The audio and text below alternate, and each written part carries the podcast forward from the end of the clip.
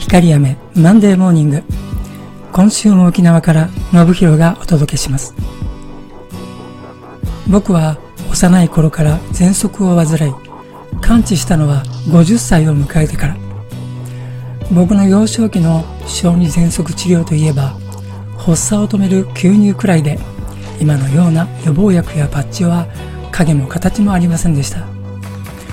そのせいで当時の喘息患者たちつまり僕らの世代は呼吸器が萎縮してしまい日常的に酸素不足になる傾向があります。そこへ今回のコロナ騒動マスクを常用するようになり加えて僕はマスク着用のまま大きな声を出す副業に携わったことで潜在的な酸素不足に陥ってしまいました。あるきっかけで出会ったスマートウォッチが血中酸素濃度心拍数ストレスを常に計測してくれてある数値を下回ると警報で知らせてくれるようになったんですがそんな時は遠のく意識を集中して深呼吸をしています。ロボットエンジニアだったおかげでテクノロジーへのストレスはないためこうしたハイテクに助けられるようになったんです。何に救われるか分かりませんよね。